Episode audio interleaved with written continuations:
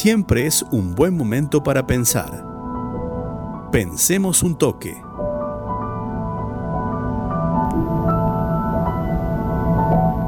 Estábamos llegando al final de este primer programa por la FM al toque, por la 101.9 de la economía despierta. Primer eh, eh, programa de esta tercera temporada y eh, no queremos, no quiero dejar pasar la oportunidad para pensar un toque.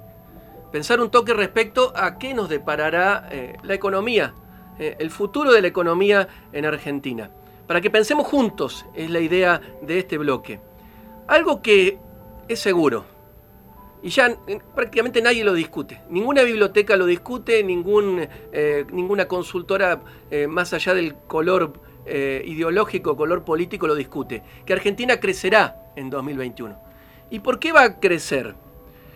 Va a crecer porque ya hay algunos sectores que están mostrando un nivel de actividad superior a la prepandemia, por ejemplo el sector industrial, es decir, superior a la actividad que tenían en el 2019, y porque vamos a tener un, arrastre estadístico ¿Qué quiere decir eso? Que después de un año malísimo como fue el 2020, eh, que nos la dimos con la pera, como dice, dice vulgarmente, en la economía producto de la corona crisis, la economía el año pasado cayó 10%, casi lo mismo que cayó en el 2002, después de la salida de la convertibilidad.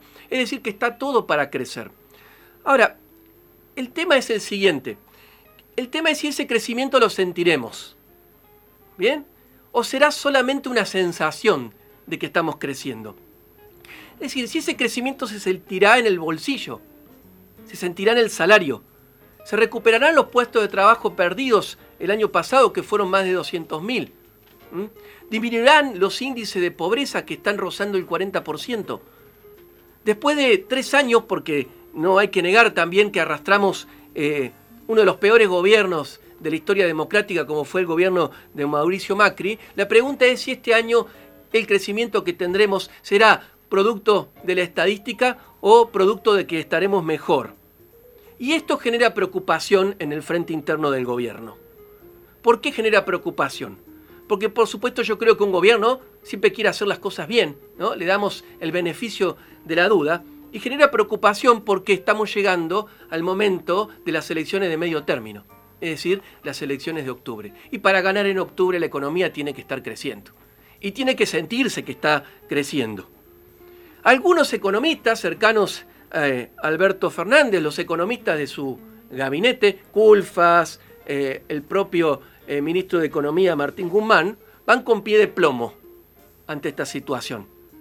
Van con la estrategia de consensuar con todo el mundo, hasta con los enemigos. Bien, esa es la estrategia que ha delineado el gobierno de Alberto Fernández y es la estrategia que pone los pelos de punta al sector que quiere ir más a fondo. ¿Y cuál es el sector que quiere ir más a fondo? Aquel sector que está vinculado a Cristina Fernández de Kirchner. Es decir, los economistas a la Kichilov.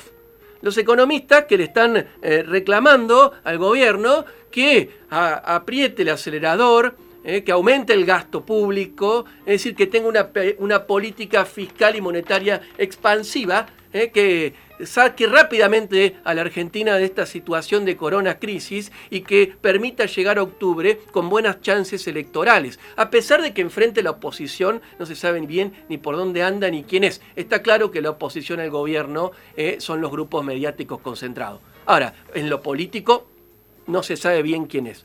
Guzmán toma nota de esto que le están pidiendo en el frente interno, el fuego eh, amigo, podríamos decir, ¿eh? y hizo declaraciones esta semana que está culminando, el lunes en Catamarca, en una conferencia que dio. ¿Y qué dijo Guzmán en Catamarca? Dijo, hay una tendencia, atención, escuchen, presten atención, hay una tendencia a asociar la bandera de la reducción de los déficits fiscales con la derecha. Toma, escucha Laureano lo que dijo Guzmán. Eh, fue con los tapones de punta al frente interno. Y eso de asociar el, equilibrio fiscal con la derecha está mal.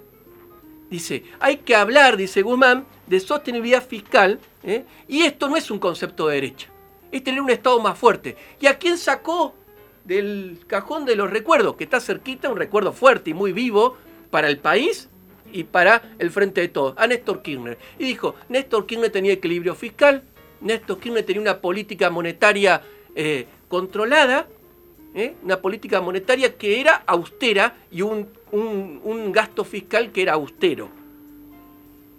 Mensaje interno dentro del frente de todos del discípulo de Stiglitz. Bien, y mientras tanto está negociando con el Fondo Monetario, que tampoco agrada a un sector eh, del cristianismo, eh, que tampoco agrada a los economistas el ajuste que puede pedir por el fondo. Otra parte del gobierno, eh, que a mí me gusta decir que es la parte del gobierno que está ligada a los petroleros, ¿qué hace?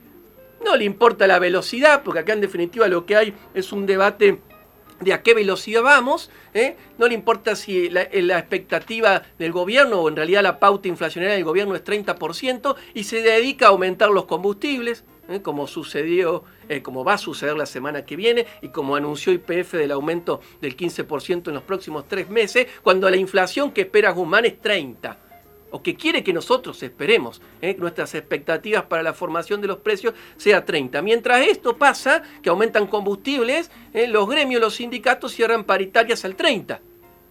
Es decir, que si necesitamos para crecer recuperar en algo el poder adquisitivo del salario, eso está en riesgo.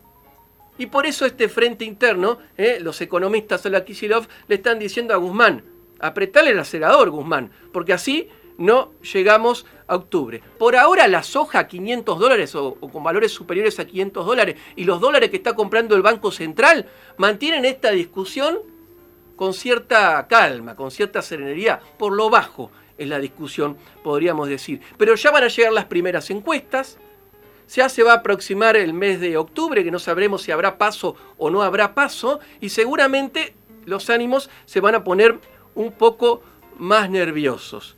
Mientras todo esto pasa, mientras todo esto pasa, hay algunos que no pierden el tiempo. ¿Y quiénes son los que no pierden el tiempo? Las empresas. Las grandes empresas concentradas, las que dominan gran parte de los espacios de la góndola, que están dándole a la remarcación que mamita querida. Y son aquellas empresas del sector alimenticio.